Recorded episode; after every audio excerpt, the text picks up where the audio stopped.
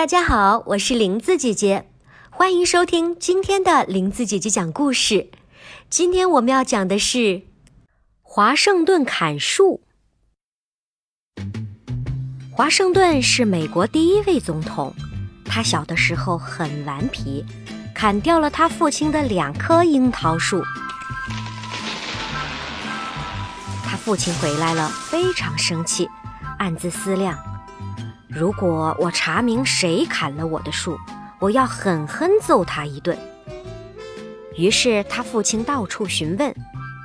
当他问华盛顿时，华盛顿开始哭了起来：“爸爸，是我砍了你的树，对不起。”华盛顿老老实实的承认了错误。